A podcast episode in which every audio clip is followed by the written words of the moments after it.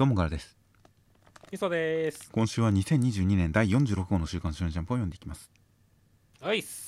という形で、えー最近この番組2時間超えが普通になってしまいまして。はい。もともと想定する長さとしては80分から90分を目指してるんですよねはいはいはい。という形なのでちょっと今までのやり方だとだんだん伸びていってしまう。なぜか伸びていってしまうので、えー80分90分を目指す感じでちょっと今週あたりから実験的にいろいろとこう短めを意識していきますので、えー何か僕がこう無慈悲にミスさんのトークを遮ったりするかもしれませんが、まあ、そういったことがあったとしてもまあそれは時間 時間調整のためにやむを得ないことだということでまあいろいろと、えーとりあえず聞いていただけたらなと思います。はいという形で中身に入ってきますと今週関東カラー表紙が祝2周年累計200万部突破勢い余る非日常殺しアクション大人気御礼関東カラーの坂本デイズとなっていました。そうですね。もう表紙はすごいマフィアのボス感。まあ坂本少年とボスなんですけどね。坂本さんでしたねっていう、そうですね。マフィア本当にボスという感じで玉座についている坂本さんそれを囲む、えー坂本ファミリーという、まあ、本当の意味でファミリーなんですけどね一部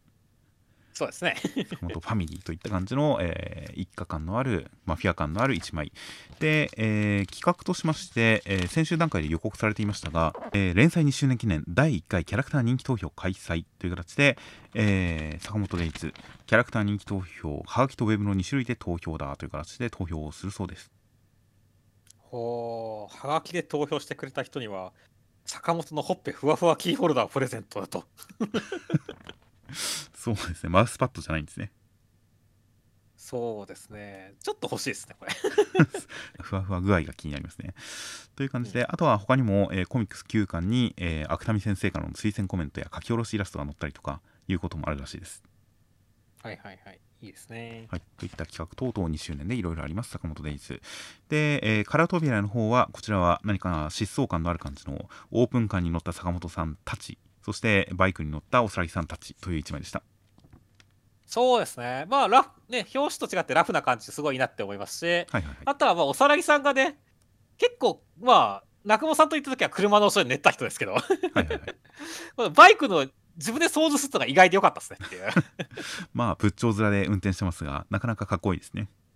かっこいいですね。という感じで京都に行ったオーダーの人たちと今回 JCC 潜入組という感じの1枚となっていました。で、えー中身としましては第91話で、えー坂本さんと金栗さんの戦いが始まりまして、えー金栗さんカメラがなくて力が出ないんですが生徒のスマホを奪って撮影を続けます。で坂本さんは痩せますという展開でした。いやー金栗さんは本当にムカつくけど魅力的なキャラだねっていう まあそうですね。ブレないですね。そうだよ全くぶれないからね。このカメラ壊されてもでもテイク2だってなるところとかおこいつ意外とやるなって思ったし。はいはい。その後本当にカメラがないから力が出ないよ的な展開からスマホカメラを持ってパワーアップするとかいやーほんとこいつ殺し屋じゃなくて映画監督なんだなって感じしてよかったよねっていう。まあそうですね。確かに先週語った段階ではカメラもなくなったし帰るんじゃないかなとか言っていましたが後でいやでも最近はスマホで映画撮るしなみたいな感じでこのスマホを使う説は僕の中にもあったんであやっぱりかという感じがありましたね。そうですね。いやーしかし本当にいちいち言動がムカつくしっていうアキラちゃんのねこう挑発するところとか含めてっていうね、はいはいはいいやー早く坂本さんにぶっ倒してほしいっていう感じになりましたからね。最後のパワーアップ展開良かったっすねっていう。まあそうです坂ね本さんのね。坂本さん、まあ、太った状態でも力を発揮する方法というのを学んだんで、まあ、太った坂本さんでも強いんだとは思いますが、まあ、痩せた状態は痩せた状態で強いですからね、そうですね。うん、といった全盛期の力にこう近づいた坂本さんというのがまあ見れそうで大変楽しみですしここでちゃんと都市間アクションちゃんと本棚越しのアクションとかすごくこうはったりの効いたいいアクションしてますからね。いやそうだね。やっぱ坂本デイズといえばこの環境を使ったアクションですからねってはいはいはい。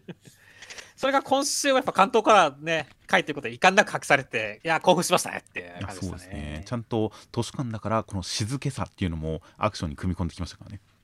そうだね。本棚に囲まれてシーンとしているというコマをこう効果的に使った上でのそこからの緩急の効いた本棚越しのアクションみたいな感じの本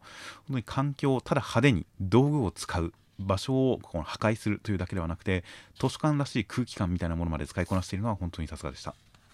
さすがでしたね。では続きましてが、呪術廻戦の第201話、内容としましては、えーまあ、アメリカは人体実験とかダメでな気がするけれども、アメリカが呪術師をじゃあ保護してあげようみたいな感じで、えー呪術師を捕獲する作戦に GO が出ました。賢者さんが、えー術師としての凄さを見せつけたんで、大体規模できますという展開でした。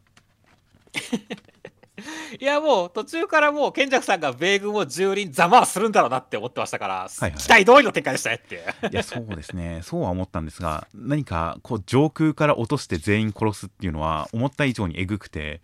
わそんそこまでしていいんだまあでも賢者さんだしするかみたいな感じでしたねそうですね。いやーだからね、本当ただざまあするところに関してもね、そういう派手さもあったし、この中将が筋肉と弾丸みたいな形ですごいいいキャラだったし、はいはいはい さらにアメリカ大統領がちょっとその間に立つ感じで、勝手に私と妻が住んでるとか、あんまそういうこと言わないでとか、すごい突っ込んでるのが面白かったね。まあそうですねこのちょっと庶民的なというか人間らしい感情を覗かせることによって完全にその舞台装置的なキャラクターに見えなくなってるのがすごく良かったですねよかったね。ちゃんと実在実際感とも違いますがちゃんとある程度最低限キャラクターが立ってる感じがするのはすごい良かったですよいいよかったですね。いやー、そしてだからこそね、まあ、今回、ちょっとでも、だいぶやられちゃったんでね、アメリカ軍はね。はいはいはいだから、おそらくこの投入された代替に関しては、当然対策も練ってきてるし、油断は全くないと思うんで、さすがの虎杖君たちもどう対応するかっていうのは楽しみですねっていう感じまあそうです。ね。いや本当になんか今回この死滅回遊が始まってからこれまで呪霊相手の戦いだったのがあの人間相手の戦い、術師相手の戦いになっていろいろとすごい様変わり、絵変わりすることが多かったですがここからさらに一段階変えてきましたからね。そうだね。いやーなかなかはったり感というか B 級映画館のある戦い展開とかもありそうで大変楽しみになってきましたよ。うん、先が読めないですね、全くって。まあ近代兵器相手の無双展開とかすごく熱いですからね。そうだね。一方的にやられたりとかそのピンチになる展開っていうのを見たくはありますがやっぱり現代兵器相手に無双する展開とかは熱いんでそういうのを期待しつつ果たしてどういった展開になるのかは大変楽しみですよはい。では続きましてが「ワンピースの1063話内容としましては、えールフィたちはもう服とかまでもらったんですが、えー 無銭飲食衣類窃盗で、えー、クマさん風のパシフィスタに襲われてしまいます。一方その頃ハートの海賊団のローさんたちは女体化してたんですが覇気で打ち破ったところに黒ひげたちを襲ってきましたという展開でした。あー今週は本当ルフィとかボニーさんのね、この未来感ある服装。はいはいはい。がすげえいいじゃんってほのぼのしてたらもう、クマのところでもう泣きそうになりましたよ、私はって感じでしたね。いやーそうですね。パシフィスタさんクマさんかは分かりませんがまあボニーさんの泣き叫ぶ表情は悲痛な感じでしたねそうなんだよね。これだから本人ではなくて、完全にパシフィスタ、コピーだとは思うけれども、それすら殴れないっていうね、お父さんを傷つけないでってなっちゃうっていうところに、このボニーさんの悲壮感っていうのがめちゃくちゃ出てるからねっていう。はいはいやー、だから、これを見ちゃうとね、本当に、この後、セラフィーのクマとか出てきたりとかして、するともう、ボニーさんどうなっちゃうのって気になるからねっていう。そうですねうんまあ思った以上に心が折れてますもんねそうなんだよね。うん、なんかベガパンクさんに対してはどういうつもりか話を聞いて場合によっちゃ命を奪うみたいなことを言っていてまだ何か冷静に話を聞きそうな雰囲気もあったんですが今回のこのパシフィスタを前にした対応だととても冷静ではいられなさそうな感じがあったりするんでこのまず気持ちを持ち直す覚悟を決めるために何か一イベントありそうな感じはしますね。そうですね。まあ、ルフィたちにとってもね、クマは恩人でもあるので、そはいはいはいのメリー号というかね、あサニー号がサニー号を守ってくれたっていう人ですからねっていう。はいはいはい。だからこそ、本当、どういうふうにボニーさんを助けるかっていうのは楽しみですねっていうまあそうですね。そして、まあ、今週はそれよりもさらに驚いたのが、もう、まさかのローさん女体化っていうね。最近の小田先生は本当にどうしちゃったんですかね。なんか毎週のようにすごい魅力的な女性キャラ出してくるよねって言って。女性キャラではないんですけどね。まあ、そうだけどね。女性キャラではないんですが確かにちょっと魅力的なものをどんどんぶち込んできますね。いやもう本当ねもう楽しかっただろう女になる病ってだけど楽しかったぜってもう心の底から得たねっていうかそうですね。いや本当これが打ち破れなかったらじわじわとなんでしょうこれで人間関係を破壊する作戦も可能ですからね。本当そうだねいやーというわけでね本当にすごいサービスカットがあった上ででも本当にねローさん黒ひげだけだったらまだなんとかなりそうな気もするんだけどさすがに黒ひげ幹部勢ぞろいとかだとマジでやばそうだからね。まあそうですね。ローさんの部下でここで役に立ちそうな人もそんなにいないですしね。そうなんだよねっていう。それでもまあ幹部一人くらいだなんとかなるかもしれないけど勢ぞろいだからね。そうですね、うん、キッドさんあたりがたまたまここに合流してませんかね別の島行っちゃってるしねあの人。いやーたまたま来ることもあるかもしれないじゃないですか？まあね。とかまあ他の戦力の参戦とかもちょっと気になったりはしますがローさんうーんうんちょっと勝てそうな感じはしないんで果たしてどう助かるか逃げるかとかをちょっと期待しますねそうですね。でもまあ条件同じだ勝った方の総乗りだなっていうのはかっこよかったんでそこは良かったじゃないですかそうですね。最後のところで ローさんがピンチやばいっていう感じじゃなくてちゃんと黒ひげさんを正面から迎え撃って勝つ気でいる。全然ビビってはいないという表現。ここのところがすごくかっこよかったですしすごく嬉しくなりましたね読んでてそうですね。ローさんちゃんとそれくらいの気概はあるんだ。そんな感じなんだ。よかったっていう感じで嬉しかったんで。まあまあまあ勝てないような気はしますがそれでもちゃんとそのへこたれるような感じではなくやられてしまった感はない感じでうまくこう対処してほしいなとは思いますよ。そうですね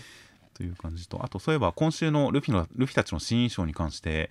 なんかこの足首のないボテッとした感じのシルエットとかはなんか懐かしい感じするなと思ったんですが先週の動画のコメントであのベガパンクさんの各形態に関して手塚治虫パロディっていう説があるけどどうなんだろうみたいなコメントがあったりしてなんか言われてみるとこの足首のないぽやぽやっとした感じの靴の感じがちょっと手塚治虫っぽいなと思いましたよ。そうですね。だからまあ本当にアトラスさんねあのベガパンクアトラスちゃんもすごいアトムっぽい感じあるしねっていう、まあですかね。アトムっぽい感じありますか？うん。なんか俺は最初そのイメージはありましたけどね。顔つきにはあとボディバランスに多少あるかもしれないんですけどね。まあ果たしてどういった感じなのか。まあレトロフューチャーという感じであの辺の年代の SF 感から持ってきてるものデザインみたいなものはあるのかもしれませんが。まあちょっとこの新衣装のこのフォルム感とか今まで見たことない感じは大変おしゃれな感じ。かっこいい感じ。可愛い感じとかしたんで。まあ他のキャラクターの新衣装等々も含めて今回のデザイン新デザイン大変楽しみです、はい。では、えー続きましてがセンターカラーです寄せ修行編大反響2号連続カラー第1弾センターカラー「あかね話」という形でセンターカラーは、えーこうドンと構えるあかねちゃんという一枚でした。いやもう本当凛々しい大人って感じでしたね。いやーすごい大人感ありましたね。そうだね。まあもう高校生じゃありませんからね。大人の魅力出していこうって感じですよっていう。そうですね。なんかまつげが厚く描かれてるとかも含めてちょっと化粧してる感じにも見えますからね。そうだね。うんはっきりした化粧っていう感じの色使いはないんですがなんか全体的にそういったパキッとした感じの顔つきだったりして大変魅力的なセンターカラーになっていました。で中身としましては第34話であかねちゃん、えー落語に集中して、えー実際この寄席の舞台に出ている方の落語に集中しつつ仕事をこなそうとするとポカばっかりです。という中、え2つ目の今昔案リエンさんに兄さんに、えーイチャモンつけられて説教されて嫌がらせされてしまって、えー立前座の朝顔兄さんも謝ったりとかしていて、えー腹が立ったんでであかねちゃん開口一番寄せで芸で、えー叩き返してやるぜっていう展開でした。いやーまずはからしさんがねその捨て耳っていうのを教えたりとかしていい先輩っぷりを発揮してると同時になんかあかねちゃんとフラグ立ってるみたいな感じになりましたねまあまあライバルフラグ的なのは立ってますよね。そうですね。いやでもなんかこのなんで落語家になったのっていうのに対してこの答えられてない感じっていうのはなんかこうこいつはもしかしたらこのままジャンボの地位を脅かす存在になるんじゃないかっていうちょっと懸念は俺持ってますよって感じですね。まあまあまあまあジャンボうんまあまあ立場が違いますがここであかねちゃんの芸に惚れ込んでいるまあ、あかねちゃんが明らかに落語家になった動機であるというその芸に惚れ込んでいる隣に立つ仲間っていうライバルっていうポジションライバルでありファンであるっていうこのポジションはまあ男女の仲とは関係なくいい関係になるのはとりあえず間違いないとは思ってますよ。まあそうですね。いやだから本当にまあね、からしさんとあかねちゃんのコンビはなくね、先週もいいって言ってましたけどね、今週もだからさらに深まってね、いい感じだっていうのはさらに感じましたね。いやそうですね本当にこのからしさんのすごく生意気というかもうつっけんどんな感じだけれども根のところではすごくあかねちゃんに優しいしあかねちゃんをちょっと信奉してるというのが漏れ出てくるというこの漏れ出てくる感のツンデレ感は良かったですねそうですね。正しく積んでるんですよ、確かに。はい、はい、そして、まあ今週はね、ついに新人、なこいつ、今週は新人潰しの人が出てきましたけどっていうね。はいはいはい もう、もう、なんでしょう、ありきたりな新人潰しでしたねっていう感じですね、まあ、もしかしたらこういう人も実際いるのかもしれませんが大体こう寄席とか落語家さんがお話しする、えーその迷惑な人っていうのはもっと愛嬌のある笑える人の話しかしないんでこういう人の話は聞いたことがないですからね ここまで本当に嫌なやつだよ。まあ、さすがにいないってことねっていう。いやいるのかもしれませんがもう落語家の方がそういう人の話をするのは聞いたことがないんで初めて知りましたね、うんうんはいはいはい、なるほどね。いやー、まあだから逆に言うとね、その、あかねちゃんがこう、さらっとふっていうかね、ほんと気持ちよく吹っ飛ばせる存在が来たって感じがするんでねはいはいはい だからこそ、こう、来週にね、本当に派手にやれやってに関しては、俺はもう派手にやってくれ、あかねちゃんって思ってますねって感じでしたね。いやまあそうですねちょうどいいポジション2つ目の大して売れてない人というちょうど吹っ飛ばしやすいポジションですからねそうですね。という感じでまあ多分ここであんまり偉い人を嫌な人として出さなかったのはやっぱりその落語界で偉い人が嫌な人だとやっぱ落語界自体の印象が悪くなるんでそこを避けたような気がしますよねまあそうですね。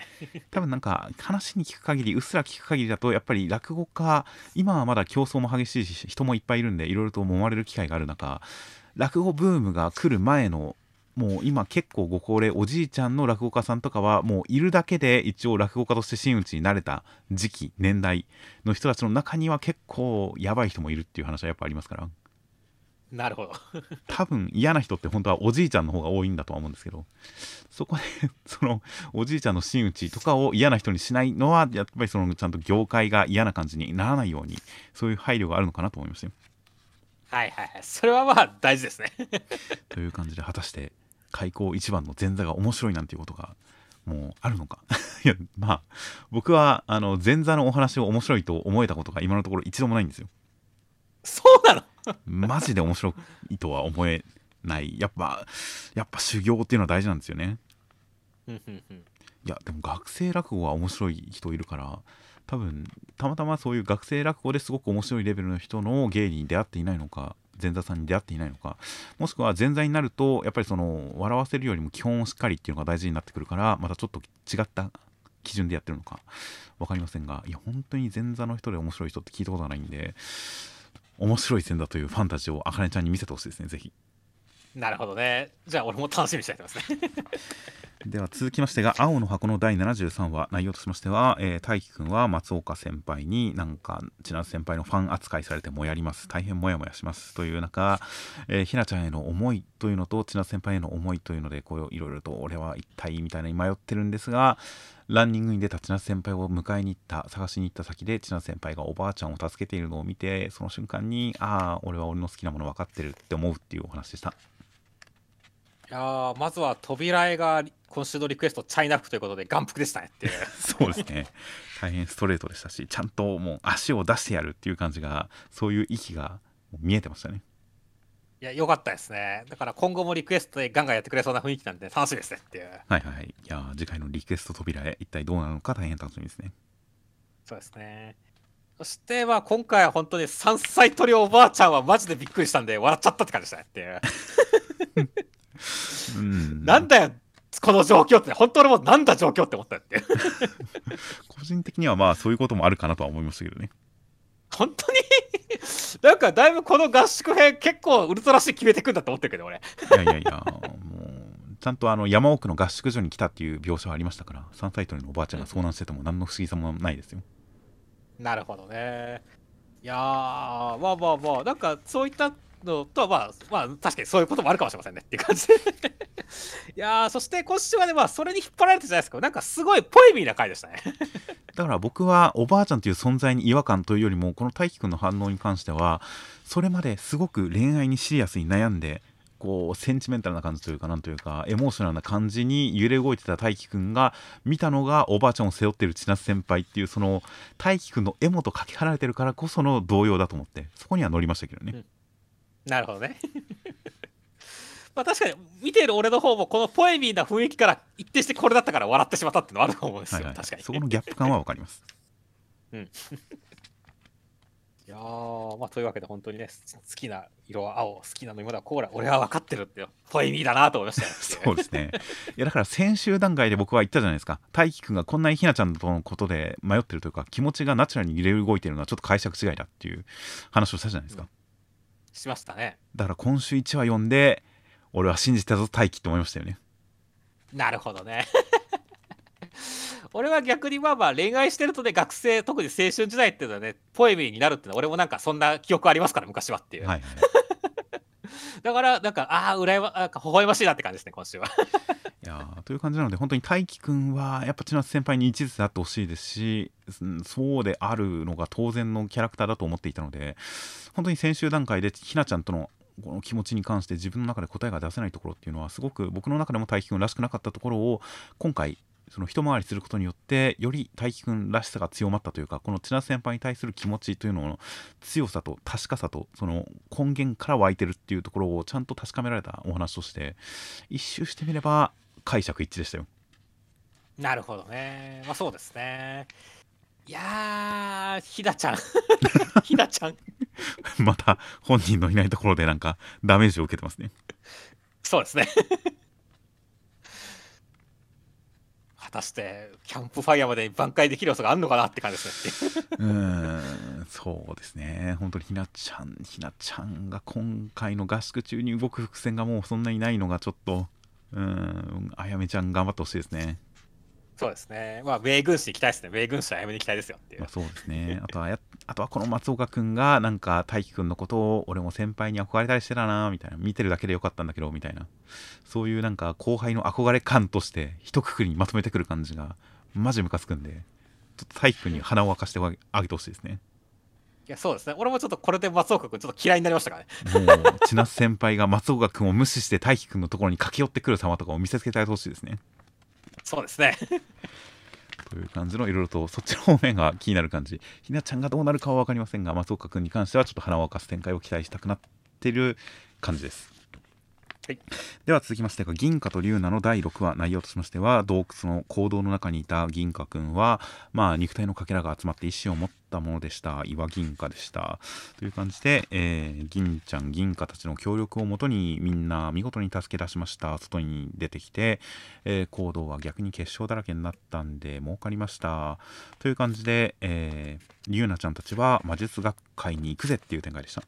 ああもうロック銀貨こと銀ちゃん可愛かったっすねっていう。そうですね。これなかなか最後の方まで普通に一緒にいるんですけどねそうなんだよね。一つにならなければとかって言ってるくせに最後の方までちゃんといるからねっていう。まあまあさすがにこれをマスコットとして連れ歩くことはないと思うんですが1話を共にしたことによって大変実在感のあるというか一人のキャラクターとして独立した人格だと認識できる感じにはなりましたよ。いやそうですね。本当リュウナちゃんの頭の上でくるくる回ったりとか姉もねちゃんに抱かれたり可愛いんだよねっていう、はいはい可愛かったですねそうそう。さらにねこっからクラウド銀貨ウッド銀貨ファイヤー銀貨サンダー銀貨とかねさらなる銀貨が出てくるということで。そうですね。なんか体集めがポケモン集めっぽくなってるねっていう。そうですね。いやだから本当に単なるアイテム集めとは違った面白さが出てきましたね。いやそうですね。こっちの方がよりワクワクできるのでやるなって思いましたよ。っていう、はいはい。はいいややっぱりなんなら、まあ、ずっと連れ歩くのはちょっとあれになっちゃいますがあの普通にどっかに預けたりとか普段は銀貨くんの中にいてたまに顔を出すくらいだったらまあそれはそれで可愛いですしね。いろいろキャラクターとしての活躍の仕方もあるのかもしれないですね。そしてあと今週はねやっぱベレッタちゃんがねあの活躍したの良かったですねっていう。いはいはいはいやもちろんねこのあのトロッコを直したりとか最終的に行動を直したりもしましたし銀貨に対するこうナチュラルな嫌なツッコミをしてねキャラクターも確立したし、はいはいい。や本当にベレッタちゃんやったぜって感じでしたね。っていう確かにナチュラルブレイはキャラクターとしてちゃんとキャラ確立してましたねそうですね。いやだからこそ本当にこの3人娘というかねで、まあ、姉もねちゃんベレッタちゃんリュウナちゃんっていう形のねすごいいい3人の関係性どんどん良くなってるなって感じがしましたし、はいはいはい。まあ、この3人と一緒にね魔術学会行くの楽しみだってましたね。いやそうですね。もうやっぱこの幹部シルエットだけでもちょっと楽しみですからね。そうですね。いろんな個性あるキャラクター出そうだってますからね。そうですね。という感じなので何かやっぱり敵ってわけでもないんですがやっぱりすごい強者その作中における最強クラスの幹部が一堂に会するっていうのがテンション上がるっていうのはやっぱりこれまでの少年漫画でいろいろと確立してきた手法ですからね。そうだね。いや銀貨と龍奈でもそれがあるなそれがあるんだとしたら大変楽しみな感じになってきましたよ。舞台だとしても世界一高い山の頂上ってなかなかやっぱりテンション上がりますからね そうだね。これまだ雲のところだから見えてない感じだしね。どうなってるんだろうっていう。というおとぎ話感ある感じこのシチュエーションまあこれまでの街の風景とかいろいろとこのデザインに関して素晴らしいセンスを見せてくれた銀河と龍なのでその魔術学会というのも見た目がどうなってるのかっていうのも大変楽しみですそうですね。という感じであとはまあ今週やっぱり喜ぶ村人たちの反応がちょっと淡白に感じたのでこの「ありがとうありがとう」って言ってるシーンがちょっと一瞬怖かったんでそんな、シンジ君がおめでとうおめでとう言われてみたいな。一瞬怖かったんでやっぱり感情のなんか爆発するようなシーンが早めに来てくれたらいいなというのは期待しています。はい、では続きましてがジャンプ第16回ジャンプゴールドフューチャーカップナンバー4ネオンヴァンパイアティッシュクリーム先生という形でティッシュクリーム先生が軽く検索すると作品歴とかあまり出てこないんですがまあイラストレーターとかでも大変こう活躍されてる方らしいですね。そうですね。ツイッターとか本当にカラカラフルでいいですよねいう。はいはいはい。いや、ほんとさもありなんという感じの大変印象的なイラストを描いていらっしゃるティッシュクリーム先生。名前のあの由来は検索したんですが、すぐには出てこなかったです。そうですね。ただもう、プロフィールの画像がやっぱティッシュ箱がドローンとなってる感じなんで、そんな感じなんじゃないですかっていう。まあ、ティッシュとクリームで分けるのは正しいんだとは思いますが、由来は分かんないですね。という感じのティッシュクリーム先生による、えーネオンヴァンパイア。好きな映画「遊戯王ジョジョの奇妙な冒険バスタード」という感じで確かにこうビジュアル力の高い作品を上げてきますねそうですね。その、書いてる画像の中に遊戯王のやつありましたか？ら、ティッシュクリーム先生が書いてる。はいはいはいすごい良かったですねっていう。ああ確かになんかこう共鳴するものはありそうですよねうん。という感じで中身としましては女子高生でなんか YouTube 配信的なのをやっているエヴァちゃんというのが吸血鬼っぽい同級生を見かけてその人の真相を探ろうとしたら化け物に襲われて同級生が助けてくれました吸血鬼だったえー、全ての魔人魔族の第七貴族ヴァンパイアハートの大決見魔王子ガミー様でしたっていうことが分かりましたという展開でしたいやー、ビジュアル力高い漫画でしたね。いや本当にこの独特の絵面まあなんか過去にこの絵面ですでに魅力的な藤竜先生とか僕は子供の頃心をつかまれましたがああいったなんか本当にビジュアルに魅力がすごく詰まってる方たまにいらっしゃいますがやっぱティッシュクリーム先生もすごいそんな感じがしましたねいやそうですね。もう本当、冒頭のカラー扉絵からもう心つかまるような感じありましたからねっていう。はいはいはい ガミー君のこの服装なんだよって思ったからねっていう。この服装 すげえなこれっていう。ガミー君のこの服装なんか柄かと思ってたらっていうか変身したら服まで変わってるんですよねそうですね。これ一体どうなってんだって何回もページめくって見見返しちゃいましたが。どうなってるんでしょうね。どうなってるでしょうね。まあでも本当にこうなんだろうね、このブラジャーしてんのか、乳首強調してんのかみたいな私服も超面白かったし、まあ隣にいるね、あのエヴァちゃんもね、すごいビビッな服装してますしっていう形でね、はいはいはい。本当だから、これだけでもなんかデザイン力というかデザインセンスが素晴らしいんでね、これがちょっとやっぱ漫画内で動いたりとかしてるだけでもちょっと面白かったからねっていう感じでしたね。まあ、そうですね本当に小道具とかその服装の情報量の多さっていうのはなかなかこのレベルの人は少ないって感じの漫画になってましたねそうですね。僕はガーミン君の私服に関してはまあ高速具的なイメージなのかなと思いましたけどねああ、なるほどね。封印されてるっていうそういうイメージの柄なのかなと思ってましたよはいはいはい。俺はもう完全になんかセクシー路線か、あの、ホットリミットを歌ってる TM レボリューションかみたいな感じで見てましたけどね。いやあれも封印されてるんですよきっと まあ確かにあれも高速っぽいね。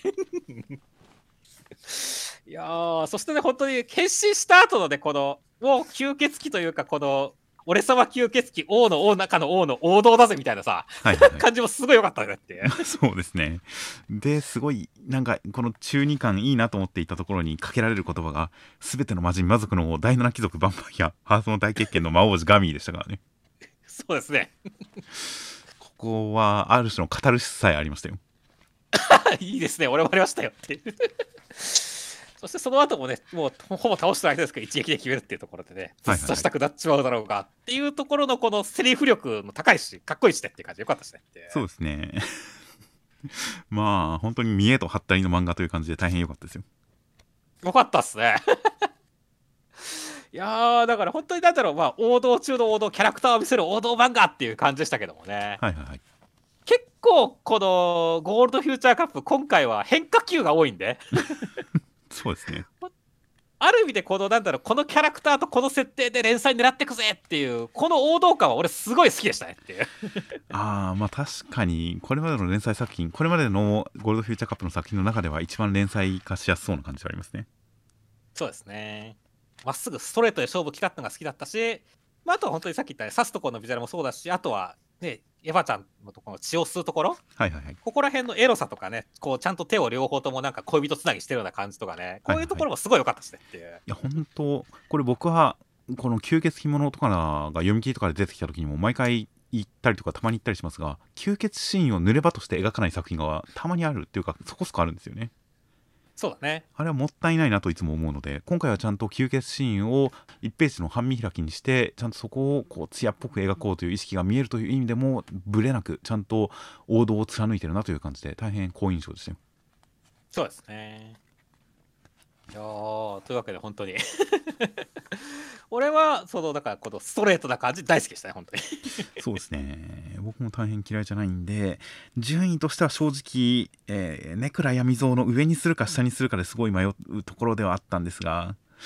うん、センスネクラ闇蔵のセンスすごい好きだったんですがまあギリギリギリギリこっちを2位にしますかね僕は。ああ全く同じっすね。俺は本当にそのネクラ闇蔵の上にするか下にするかで迷った結果やっぱりこのキャラクターのパワーというかねその、はいはい。まあ、絵柄の強さもパワーの一つですからっていうね、はいはいはい、このやっぱデザインセンスのこの目を引く感じっていうのをすごい俺は大評価してるんでもう2位でしたねっていう。本当なんならもうや一層本当山本元気先生原作でティッシュクリーム先生作画で書いてほしいぐらいですねそれはまた逆に振れ振ればいいのかかっこよさに振ればいいのか分かんなくなっちゃうよっていう。山本先生のあの小ネタのセンスとか本当に好きだったんでいやーまあ迷いましたが、とりあえずこちらを2位としておきます。残り2作品大変楽しみです。はい。では続きましてが大東京鬼嫁伝の第7話内容としましてはまなかちゃんたち釣り堀に行ったらケロルちゃんが釣れました。で、えーケロルちゃんの帰り道猫のような女の子猫娘がやってきましたという展開でしたいやーケロルちゃん再登場ですけどまあ釣られた時に乳首が釣られてるみたいでちょっといたたってなりましたね。そんな確かに。まあ実際水着に引っかかってるんですけどね。そうです。ねちょっと乳首でも釣ってるみたいに見えるじゃないですか。っていうまあまあまあ角度によってはそうですね。いやーまあというわけでほのぼの会だったわけですけども。はいはい。いやー意外とその仁太くんの過去がちょっと壮絶っぽい雰囲気が明かされる感じではありましたけどね。確かにそうですね。ただそこに関してはまた今回も書かなかった感じでしたねっていう。そうですね。結局謎のままでしたね。そうそう。だからこれはまあ意外と長編エピソードが用意されてるのかなってちょっと僕は思ってるんで。はいはいはい。まあその時にすごい期待したいなって思ってます。まあそうですね。ある種エピソードの導入この猫娘エピソードの導入のところで仁太くんの過去の回想を始めたということでもしかしたら猫娘エピソードが仁太くんの過去を描くようなお話になるのかもしれませんけどねいやーまあ確かにそれもありですね。個人的にはなんか猫娘なんかすごいなんかこうポップな感じするんで。はいはいはい。これはこれでなんかラブコメが始まるのかなって思ってたんですけどね。まあそうですね。まなかちゃんに対するライバル意識を持っていてまなかちゃんのものを奪いたいという意識で仁太くんにアプローチをかける女の子という形でもうちゃんと抑えてきてますからね。いやそうですね。いやーやっぱりねそのまあハーレムともまた違いますけどやっぱラブコメはそのあの取り合ってこそですが三角関係とか四角関係ですからねっていうはいはいはいケロルちゃんはその点ちょっとまだ弱かったんでねここでちゃんと積極的なキャラが出てきてくれたのは嬉しいですよね そうですね。まあ、ケロルちゃん、やっぱりマナカの恋路を邪魔するのは危険だよっていう感じで、ケロルちゃんまだちょっと邪魔する気持ちはあるにはあるみたいなんですけどね。そうだね でも探りを入れて、やっぱ危険だっていう形で引いちゃう感じで、まだまだなんか、ちょっと横によけちゃってますからね。そうだねいやー頑張ってほしいんだけどケロルちゃんも可愛いから魅力的なんだけどねっていう。まあ実際ここでなんか庶民感覚というか、マナカちゃんの様子を伺って、あ、やっぱやめとこうみたいな、このこっすり感じっていうのも、これはこれで魅力ですからね。まあね。うん意外とこのこすずるいせこさとか 不遇不遇な感じ報われない感じっていうのを突き止め突き詰めていったらそれはそれで可愛くなりそうだったりするんで確かにケロルちゃんにも期待なんで猫娘もいいですし、えーケロルちゃんの不遇なところももっと見たいなと思いますよ。そうですね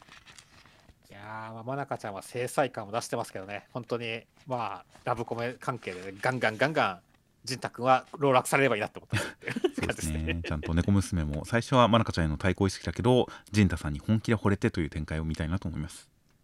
はい。では続きましてが、マッシュの第128話、内容としましては、エイムズ兄弟、フィン君たちも、えードゥームさんとの戦うんですが、敵いませんでした。っていう展開でした。いや、もう、長男さん強えって回でしたね。そうですね。でも、もう5割の力を出してくれるからには、もうすごいですよ、フィン君たちも。でももうちょっと、線一本ちょっと、かけかけとるやんっていう感じですけどね。いやー、そうですね。もう力は残ってないですね。そうなんだよね。だから、この後蹂躙されちゃうから、早く、ウォーターさん、ね、ウォーターバトルさん来てほしいし、あと、ライオさん、どこ行ったんだ早く来てくれよって感じですよっていう。うーん、まあ、来たところでという感じもありますからね。一応、次男倒しとるんやで、ウォーターさんは。いやーまあ最後のコマでちゃんとマシ君が描かれてるんでマシ君の到着が待たれますよそうだね。でマッシュ君は、新格者の人でもまだ回せてないじゃんっていう。結局ゼンマイのお話が全然進展していないのでそっちをどうなるかっていうのがまあ早めに描かれたらいいんですけどねそうだね。あとはね、ほんと、長男の能力が何の杖だみたいな、何の魔法だみたいなことを言ってますからね、レインさんが。はいはいはい一応、回復に関しては心臓預けてるからそれかなとは思うけど、これだけ硬いっていうのに対しても、ただ単純に硬くなる魔法とかでは違う気がするから、そこら辺は気になるなって思いますね。うんなるほど。果たしてどうなるのか。いやほんとフィン君のあの入れ替えの能力とかいろいろと使い道あるなっていうところ基本最近というか前回の戦いでは回復ばかりがフォーカス当たってましたがこの入れ替えの力をちゃんとバトルに応用したあたりそうそうそういうことできるよねっていう感じの喜びはあったんですけどね。そうね。聞かなかったりとかで大変、えーまあ残念でしたが果たしてここからどうなっていくのか楽しみですでは続きまして、えー出張掲載2回目です、えー最強ジャンプから特別出張掲載大文字と問題児という形で、えー中身としましては大文字先生が、えー問題児のまひるくんの身体測定の時にお父さんがいて記録を上書きというか上乗せしてしまったことについて説教して正しい身体を測定してもらいますという展開でしたいや、お父さんも問題児でしたね。お父さんは普通にダメでしたねダメでしたね。パパボーナスはね、良くなかったっすね。そうですねまひるくんはまだ子供だから許せますがお父さんに関してはちょっと許せないですねそうですね。いやでもなんか今週はそれのダメなお父さんに対してもちゃんと説得してというかね、本当にその子供のためにっていう形でね、や頑張って、諭しきったもう先生がもうすげえ教育者だと思いましたね。まあそうですねあとやっぱりまひるくんがちゃんとこの身長でもみんなを従えてるよっていう感じでちゃんと前向きになってこのお父さんはダメですがまひるくんがちゃんとそこをたしなめてくれるというここの関係は良かったですからねいやよかったですね。だから本当に思ったよ。俺も学生時代こんな先生がいてほしかったなって思ったよってね。回でしたね。まあ普通はこんな先生いらないんですけどね別に まあね。普通に生活してればうんという感じでまあまあいろいろと身体測定をお父さんが邪魔するパターンとかが面白くこの視力検査の時に口に出して言ってたっていうのがシンプルだけど面白かったですよそうだね。右右って指しながら右って聞かれた聞かれた手で右って答えるっていうこの感じとかなんか想像するとちょっと薬とくる感じがありましたはいでは続きましてがセンターカラーです妄想劇家ウロンミラージュ急展開記念センターカラーウィッチウォッチという形でセンターカラーは東京ビッグサイトに臨むハイミさんとメロンさんという1枚でしたいやー、まさかウロンミラージュ本編会じゃなかったのかって驚きましたね。いやー先週段階でセンターカラー絶対ウロミラだという確信で本編のセンターカラーなのか同人誌の表紙なのかとワクワクしていましたが全然せもっと正統派でしたね正統派でしたね。まあまあ、ウロミラカラーはまた、なんか単行本とかで期待しますかってですね。まあまあそうですね次回のセンターカラーに期待という形でいやーまあ本当になんかハイミさんも前髪が隠れるとだいぶ印象が違いますねそうですね。なんかこう、お姉さん感出ますよね。まあそうですねでこれあの先生に関しては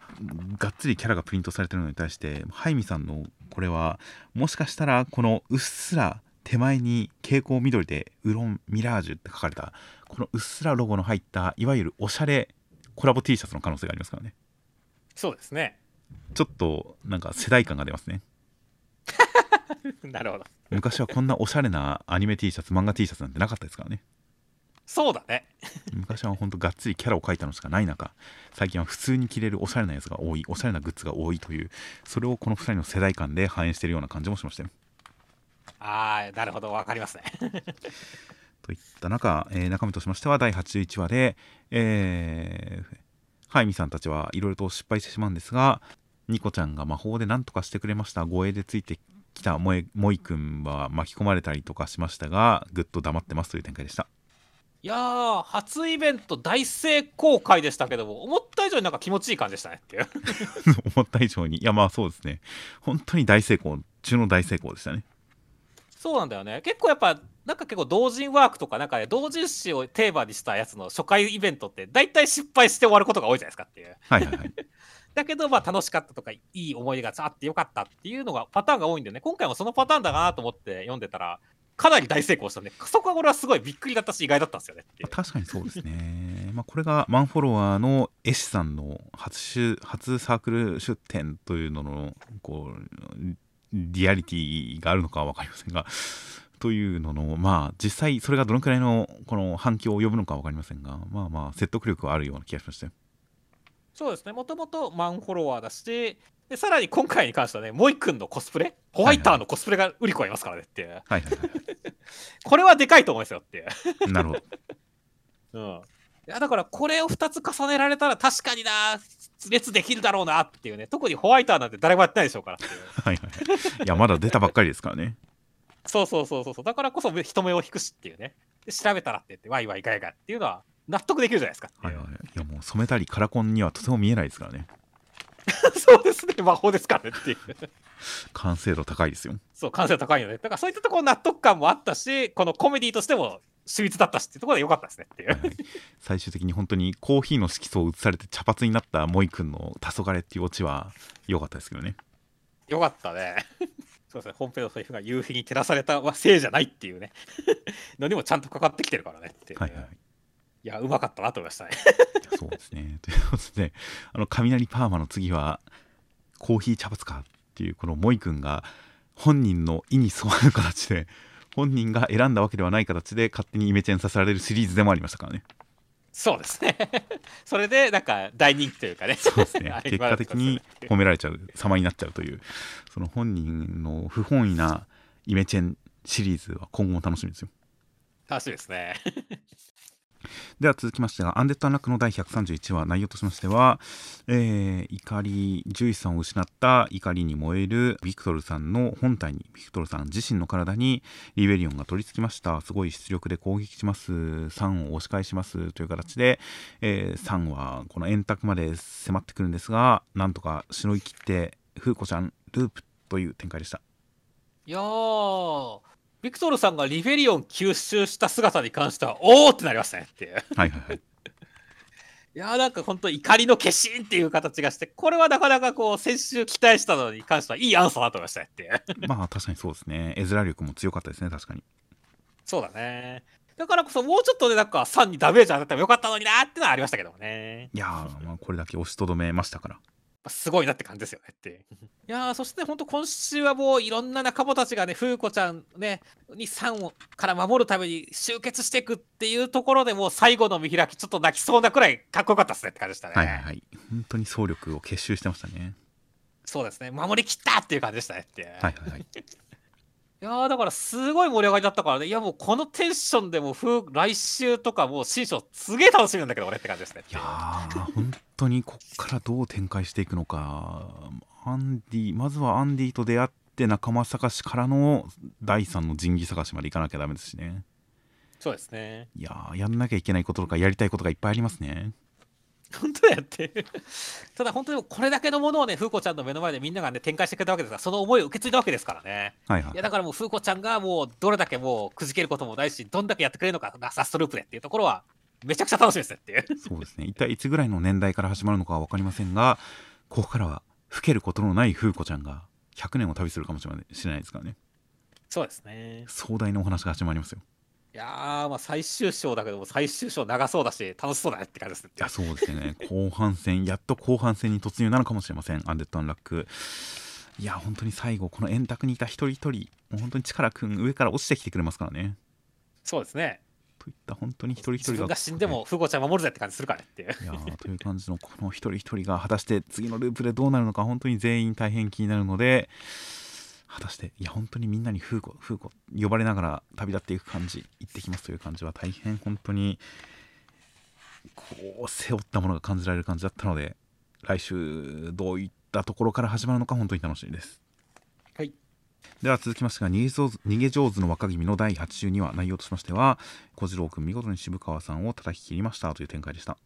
そうですね。もう敵の空中コンボに対して回転で対抗するってのは実に少年漫画的格闘でよかったですね。そうですね。回転を受け止めてそれを自分の回転にしてというカウンター技でしたね。そうですね。まあまあこの辺の派手な応酬はさすがだだなって思いましたし敵の一番の大技をね返すっていう感じ。いいですよね本当にっていう。いやそうですね。絵面的にも本当縦回転でズバンというこの一刀両断感はすごく勝った感がありましたよ。そうですねそして一方でねその見守る者っていう視点に立ってもね向こうの、まあ、渋川さんを尊敬してる軍師はいはい、はい。の人たちが最終的にその渋川さんの武を信じられなくて伏兵を動かすのに対して時々は最後までずっと見続けてるわけですからねっていう。だかはいはい。はいらそういった意味でもなんかこう時々くん自身も勝ったっていう感じがしてよかったなと思いましたね。なるほど。いやー確かに敵側がちょっと矢を追いかける感じっていうのでなんか足並みが揃わなくなった感じっていうのをちょっと負けを呼んだ感じはありましたね。そうですねいやーという感じのそれぞれの精神性とかがいろいろと絡み合ってでも本当に時行君たちの信念が勝ったという積み上げてきたものもあって勝ったという感じの本当にカタルシスのある一戦でした。はい。では続きましてが僕とロボコの第109話内容としましてはルリちゃんがジャンププラスにデビューとなりました。厳しい意見もあるけれど心ない意見もあるけれど、えー認めてくれる意見がたくさんあって励みになります。そしてロボコがジャンププラスにデビューしました。えー一人だけなんかファンがいるみたいです。書かないっていう展開でした。いやーもうロボコの漫画に対する感想欄の中の融合くん以下っていうのクソ笑いましたねっていう。えー、融合くん覚えてますか？あの宮崎先生が書いて読み切りっていう融合くんどんな内容でしたっけ？確かね宮崎先生の読み切りで3話くらい掲載してるんだよねっていう連続かなんかで、ねだからそれなんかまああんまりアンケートが良くなかったみたいな話も聞きますし。すげえ自虐ネタやんこれって言って笑っちゃったっていう、そうですね。間違いなくそうですね。うん。いやーというわけでね本当にまあまあまあそれでもまあね一人の意見があればね書き続けられるんだっていういい話風にしといたところで書かないっていうところの肩透かしはやばかったですね今週ってひどい話だと思いましたね まあそうですねロボコは基本努力をせずにもてはやされたいと思ってますからねそうですね。まあ、承認欲求で漫画描いてますからねっていう。いやーだからもうまあそこに関してはねやっぱルックバックとは違うんだっていう感じでしたけどもっていうね。確かにそうですね無言の一コマで締めるという点でルックバック感があるんですが書かないという点で大変ロボコらしかったですねそうですね。まあまあロボコはねもうトップアイドルでもありますしね他の方法でいくらでも承認欲求満たせますからねっていう。そうなんですよねだからルリちゃんが書かなかったらちょっとそれはどうなんだろうと思いますがまあロボコレベルのやるやる気だったらまあ 叩かれててもまあしょうがないと思いますし書かなくてもまあいいかなと思いますよねそうですね。ただこの人唯一のファンに関してはロボコさんの新作が見られなくて悲しそうだかわいそうだって思いますからねっていう。まあそうですね本当にいやーこのファンといつかロボコが出会ってほしいですねそうですね。そしたらまたロボコやる気になるかもしれませんからね。はいはいはいいやーという感じでまあまああのジャンププラス本当にいやジャンププラスそう今ジャンププラスで話したい漫画がいっぱい溜まってるんですよねはいはいはい。読みましたか？放課後秘密クラブ放課後秘密クラブ読んだよ。あのー、侍うさぎの福島哲平先生。い そうですねや、めちゃくちゃ良かったね、あれ。間違いなくコミックス買いますよあれいやー、なんだろうね、あの、やっぱりその、めっちゃ女の子を魅力的に描くよねっていう。ですし僕実は魔法少年に関してはそこまでドハマりはしてないんですよねはいはいはい。なんかなんかすげえ作品だなとは思ってますけど別にドハマりはしてないんですよ放課後秘密クラブはちょっと刺さりまくりましたねそうですね。意外と福島哲平先生、あの、まあ、なんか月水金はスイミングだったかな。はい、ね、あれとか俺すごい好きだったんで、やっぱあっちのテイストに近い感じがあって、俺もこっちの福島先生が好きなんだよねっていう。確かにストレートなラブコメっていうのも一時期書いてましたからね読み切りとかではそうだね。でもそこからさらに一歩進んでやっぱり性癖性癖の世界を旅してきた結果なのかあの空気感とやっぱり立ち上るあの香りが。むせ返るような周期があるんですよねあの先には。あるね。フェチシズムですがやっぱり。っていうあたりがすごくいいなとか。まあまあ。あとその先週のコメントでも先週の動画コメントでもありましたがあの絵に描いた餅の作者の、えー林先生が読み切りを早々にジャンププラスに掲載してるんですがはいはいはい。タイトルが「ヘノヘノモヘジと棒人間とパンツ」っていうやつなんですがうんうんあれとかもものすごいんですよああ、まあ実はまだ読んでないですよねあ。本当ですか？あれは本当に読んでほしいですねといったもうジャンププラスはもう今本当にすごく面白いんで今回この、えー僕とロボコ」っていうジャンプ漫画でジャンプを取り上げる漫画で少年ジャンププラスというものをしっかり扱うという点でも大変印象的なというかああそうそうわかるわかるいいこと言うなボンド君っていう感じのそういう楽しさのある回でしたよはい。では続きましてが、えー、PPPPP の第53話内容としましてはさだめくんは、えー一人のファンタジーでは一曲弾ききれない演奏しきれないという状態でファンタ君のファンタジーだけでは、えー一曲弾ききれませんでした。最後に空近くんのファンタジーを出そうと試みるんですがダメでした。無理でした。結果空近くんとの戦いは戦0で負けました。次はファンタ君ラッキーくん戦ですという展開でした。ああ、戦隊ゼロ、えぐっと思いましたね。空知さんはだから空知さんがコンサートに出ると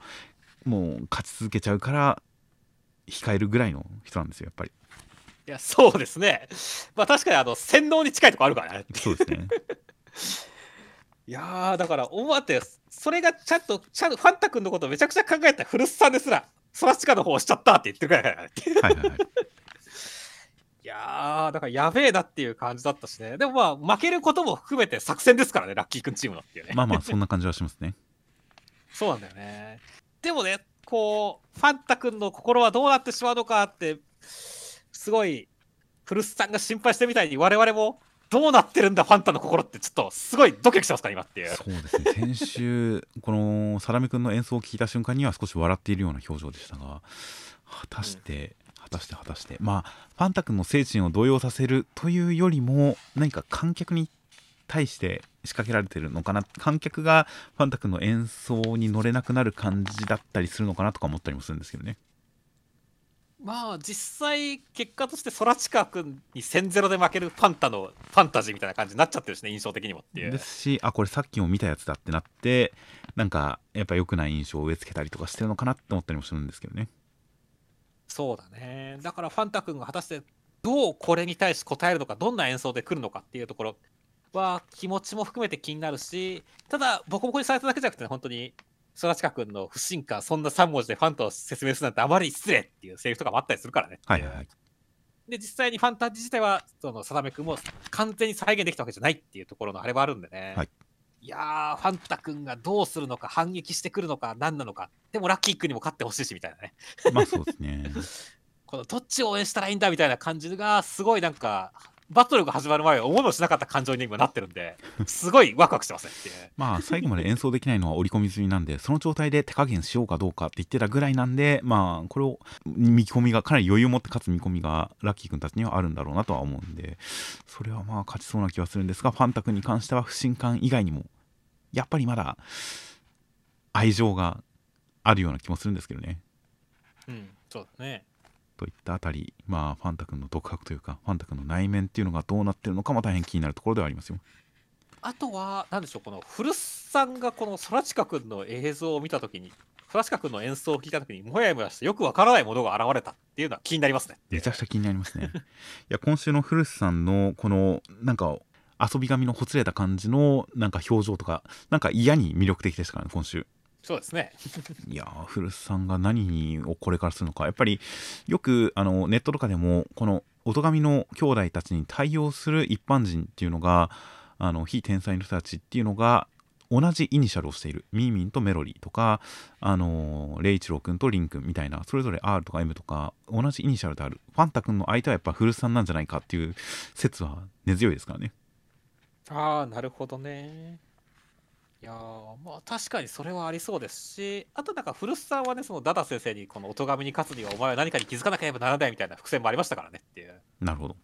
ここれとかがなんかもしかしたらこのモヤモヤの中に入ってることなのかもしれないとかっていろいろ考えますよねっていう。ああそういう発言があったんだとしたら確かにこれからの気づきの示唆なのは間違いない気がしますねそうだね。空近くんでもまだ表せない何かが古巣さんの中に眠ってるかもしれないからねっていうね。ああ確かにそうですね。という感じなので古巣さんが今後どうなるのかラッキーくんに関しても自分が助けてあげないとっていうラッキーくんをずっと思ってたけど助けなくてもいいとしたらどうしようみたいな感じの何か伏線があったりしましたから本当にこの戦いの結果古巣さんがどうなってしまうのかはどんどんなんか気になる感じになってきてますね。そうですね。本当に気になる要素がたくさんで面白すぎますねっていう 今後のサダメ君に関してもこれサダメ君4つのファンタジーを組み合わせたら1曲弾きれるって言ってるんですがそれすごくないと思うんですけどね。すごいと思うね。4つのファンタジーが出せるんですよ。うん。逆にだからサダメ君のオリジナルの曲ってなんだろうとかあそういったことをいろいろ気になる展開ではありますがそのいろんなファンタジーの組み合わせの先にこそサダメ君自身のオリジナルがあるのかもなとかすごいそういうことを想像させる一言でしたよ。うん、そうですねこのメロリにメロリンが言ってくる感じ。私はオリジナルの方が価値があると思うタイプだからみたいなことを言ってきて真似するパクるって楽しいっていう何か確信をつく一言を言ってきてサダメ君もちょっと挙動ってしまう。ここまでずっとうろたえることのなかったサダメ君がメロリンにこう言われてちょっと挙動ってしまうっていう感じとか大変意味深な一言ですしそれを言うメロリンがリボンをしてない。なんなら昔サダメ君と出会った時は野球帽の少女でしたがあの頃みたいなメロあの頃みたいなリボンをしてないメロリンになってる感じとかも含めてこの辺の関係性も気になったりとかいろいろありましたよ。ですね。では続きましてが夜桜さんちの大作戦の第150話内容としましては太陽くんと、えー、健吾くん。健吾くんが心臓兄さんに触れればなんとかなるという感じなので策を尽くしてなんとか健吾くんが心臓兄さんに触って記憶の上書き記憶の共有をしますという展開でした。いやーまずはね心臓お兄さんやっぱ開花すると強えなって感じでしたねっていう。はいはいはい。破壊ですからねもう健吾くんのねけドテカ健吾パーンチって言ってもまあ吹っ飛ばされはしたけど傷一ついたやつでしたっていう、はい。いやだから本当ギリギリ感っていうのは戦いの中であって楽しかったですし果たして健吾くんの開花の同化がねつ通じるのか否かっていうところは気になりますねっていう感じでしたね。いやそうですね。記憶の共有という形で健吾くんがこれまでに見てきた知ってきたこの心臓さんのこと心臓さん自身が知らなかったこととかも含めていろいろと共有されるとは思いますからその健吾くんから見たもろもろというのを共有された時に果たしてどうなるのか、うん、感動的な展開があってほしいなとは思いますよ。そうだね。でも逆になんかこうゆえに健吾くんが逆洗脳されるっていう展開もありそうな気がしてんだよねあー確かにそういうこともありそうでちょっと怖いですね、そうそうだから賭けなんだよね。だから来週どっちなんだって気になってますよってそうですね。一体何が洗脳のキーなのか。意外となんか一番えぐいのはお母さんの細胞かなとか思ったりしますけどね。確かにね。えぐいなと思ったりしますが果たしてどういった洗脳なのか分かりませんのでここで巧妙が見えるのかこのエピソードこの兄弟対決エピソードが引っ張られるのかどうかいろいろとこう境目となりそうなお話なので大変楽しみです。はいでは続きましてが、えーブラッククローバーの第341話内容としましては、えーアスタ君は龍禅七人衆の人たちと、えー手合わせするんですがボコボコにされてしまいます。でいちかさんから龍禅さんのお褒めの言葉とかを聞いたりとかして、えーヤミさんの話をしたらどうやら、えーヤミさんは一族を皆殺しにした人としていちかさんに恨まれてるらしいですという展開でした。いやーいきなり出てきた龍禅七人衆ですけど今里こまりちゃんよかったっすねっていう。そうですね。なんかブリーチの死神にもギャルがいましたがやっぱギャルはいいですね。そうですね。やっぱ時代はギャルっすねっていう。一周回ってギャルですね。そうですね。褐色ギャル忍者いいっすねっていう。はいはいはい。いやーというわけでそこら辺のねなんかあの魅力的なキャラ出すな。ブラッククローバーって感じよかったですし。はいはいはい今週は本当にねそのなんかいちかさん今までとはちょっと違った分数みたいなキャラクターも見れましたし。だからちょっといい感じでしたねってあのいちかさんのとアスタ君の関係性もいい感じになるかなと思ってですけどもヤミさんに関しては一族を皆殺しにしたっていう展開ですからねっていうね。はいはいはい。これに関してはどうなんですかね？なんかめちゃくちゃ誤解がありそうなんだけど一応全てを見通せる竜也さんがそれを一切指摘してないというか誤解を解いてないって考えるとうーんなんとも言えない何なんだこれはって感じはなってますねって感じですね。まあ実際的に手を下したという可能性以外にまあヤミさんが何らかの理由でまあナンパ事故とは言いますがそこに何らかの本人の責任が介在してでヤミさんがこう国を出たせいで一族老頭をなんか処罰を受けたとかもしれませんしね。鎖国状態だったと思いますから。はいそうですね。などなどいろいろ可能性は考えられますがまあこの辺アスタ君に頑張ってこう誤解を解いてもらって最終的に兄弟で協力プレイしてほしいですね。そうですね。いやーといった感じでまあまあ本当に既存のキャラヤミさんという主役級のキャラとちゃんと絡める形で新キャラを立たせていく感じっていうかこのちゃんと今ある本筋から伸ばす形で世界観キャラクターを広げていく感じはブラッククローバーのうまいところだなという感じもしますのでこのいちかちゃんちゃんとこうヤミさんとの関係性を軸にちゃんとブラッククローバー世界で活躍してくれるのを楽しみにしていますでは続きましてがエイリアンズエリアの第19話内容としましては、えーまあ、アグニを使っている男の人はやっぱり豊さんでした。アキナさんが逃げるのを手伝手伝った人でした。そして過去をいろいろと語ります。騙されていたと分かってもうみんな滅ぼしてやると思ってましたが、えー、外語をなめるなよという展開でした。あもう豊さんの告白が重い。重すぎるっていう。いやほんとこんな軽々しくてめえも拾われてきたんだろう。計画勧誘でって言っちゃダメですよね めっちゃダメだよねっていう。それは復讐心も宿っちゃいますよっていうね。そうですね。だけどなんかこういうなんかこうもう居酒屋とかですもうお前も引き返せねえんだからなそれから割り切れよみたいな形で言ってくるところとかなんかありそうだなってちょっと思うしねっていう。まあ正しくはでも本当お前は違うけどお前みたいな感じで勧誘したいってうん、難しいですね。どうしても言っちゃった方がさっぱりしますねこれは。そうなんだよねだからなんだろうねこの辺の質感もまあありえないというか意外とありそうだなっていう感じがすごいするんでね。うん。です本当にだからちょっとうわーっていう感じだしまあ本当に最終的にねそのまあ外語が取りこぼしたもの。はいはいはい。異星人が人殺しても逮捕できねえ。その被害者の子供を保護できねえ。異星人を使って犯罪してる組織を取り締まれねえ。その結果が俺だろっていうのに対してマジで外交的には何も言えねえって感じですからね。っていうそうですね。ちゃんとあの悪役悪い人ではありますがすごくうん筋が通ってるといいますか。まあ言いたいことはわかるなという感じでしたね。そうなんだよね。だからこそまあだからね今知ったからこそね外語には助けてほしいというかね。今だからこそ助けるんだっていうところはドラマ的にはむちゃくちゃ熱い展開だよね。逆にだからこそね、はいはいはい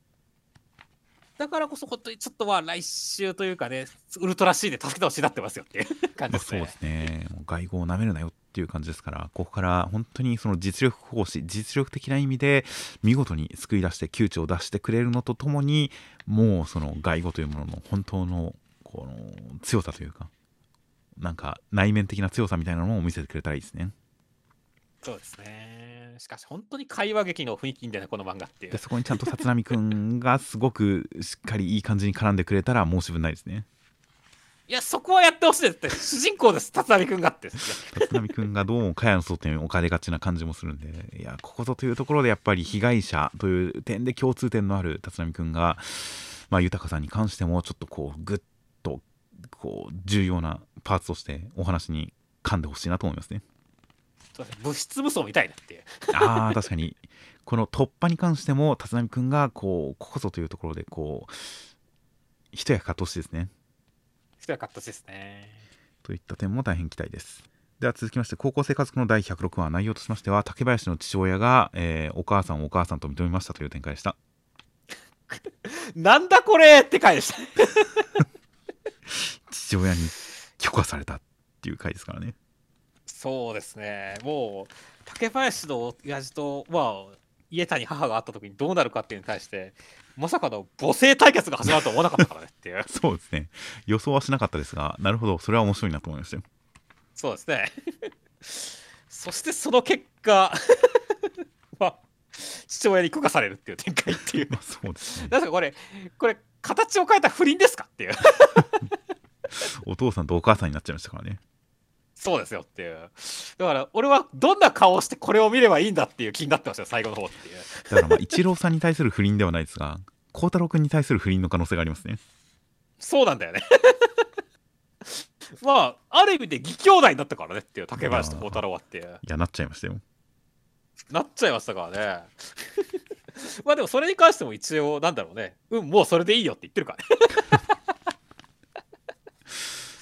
相談された時にねっていう孝太郎君もまあもう生徒会長ですからそれくらいの器があるんですよいやでも実際本当にこの竹林の相談に乗ってる時に っていうか竹林の相談がこのままじゃきっと2人が俺を満足させに来るぜってかすげえ面白いんだけどっていう なんだそれって思うけど。これお弁当を食べてる時にキャラ弁をはるかさんと決めつけてでもう片方をお父さんだってまあ見抜くわけですがこれ逆だったら面白いのになと思ったんですけどねそうですね。それを期待してたんですが残念ながら当たってましたね上がってましたね。まあもう親父のテクニックというかね、今までの弁当の傾向でこれは無理だってのは分かったんでしょうねっていう。はいはい、だからまあ まあだからまああの そこは笑いよりもいい話方向に行ったなという感じはありましたが最終的には狂気でしたねそう狂気でしたね。いや、本当なんかこう、なんか竹林会は大体狂気満載なんだけど、その中でもやっぱりトップクラスに俺狂気を感じた今週。そうですねお父さんが巻き込まれてますからねそうなんだよね。いやー、でもこれをちゃんとさばいた孝太郎君は本当にもう生徒会長の器出して、もうかっけえおめえはって感じになりましたね。まあ最後すごいいい表情してますからね 笑ってるようで笑ってもいないようなすごいいい表情ですからねそう、目黒いからね、完全に。うつろな表情してますからねうんといういや大変本当に竹林が一体どこまで行くのか大変楽しみですなるほどです。では続きましてがすごいスマホの第23話的な最終話内容としましては、えー、Q 君はスマホを放棄することによって善一郎さんのことを暴露して道連れにして、えーしまおうかと思うんですがそこに感謝的な黒幕の人が、えーメッセージを送ってきたんでどうやらスマホは死んでしまった大事な人っぽいっていうことを伝えてそれによってスマホを放棄できなくなりました。戦いはこれから勝つだけだっていう展開でした。いやー、まあ、Q 君、スマホ放棄どうなるんだっていう展開でしたけどもね、まあ、お互いにそのスマホの正体がね、あの自分の大切なものの人格が保存されてるみたいなことに気がついて、まあ、引っ込めるっていうところに関しては、まあ、納得感のある決着だと思いましたね。まあそうですね。いや、本当で、ここで、こう、崩れ落ちるというか、もうすごい苦悩いっぱいの Q 君の気持ちは伝わってきましたし、これで全部の計画が一旦ご破産になる感じの、その、うん、絶望感、魅力感的なのも伝わってきて、すごく心揺さぶられるシーンでしたよ。そうですね。で、まあ、だからこそね、善一郎様も、まあ、ある種、まあ、引いてというかね、はいはいはい。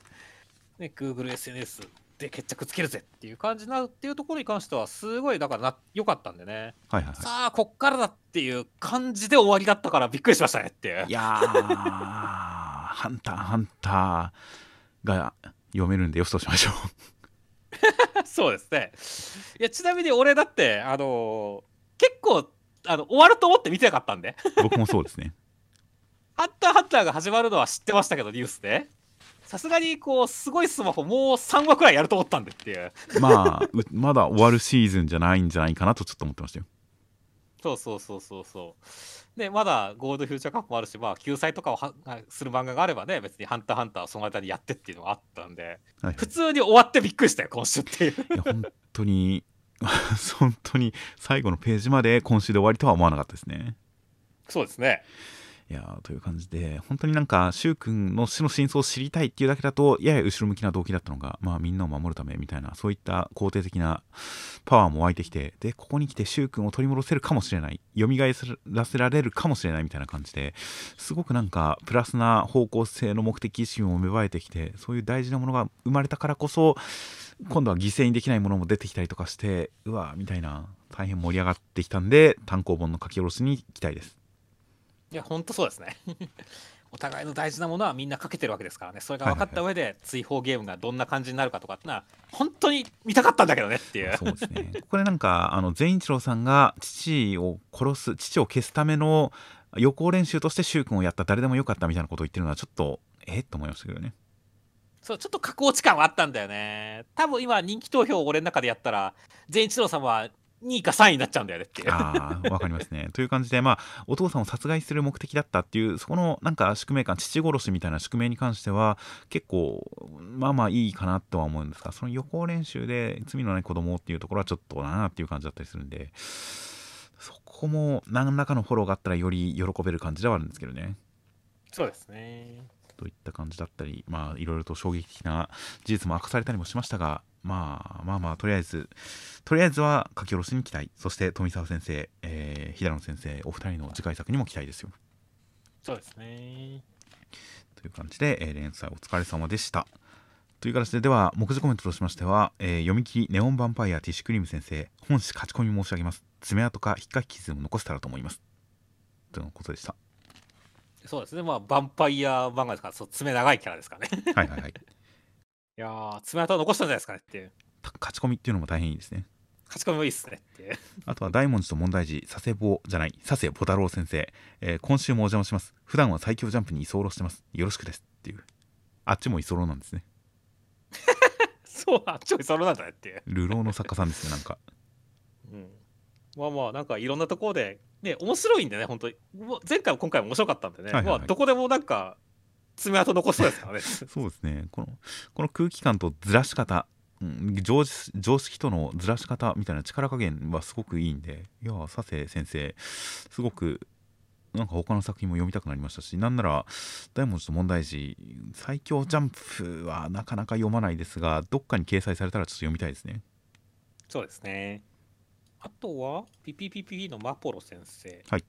ガチヤグラ楽しいです。次にガチアサリが楽しいですっていう形でもうスプラトゥーンするにハマりまくってるなって分かりますね。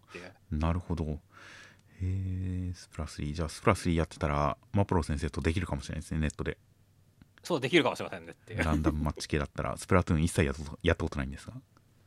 はいはい、そうですね。俺はまあずっと縄張りバトルばっかやってるんで、うん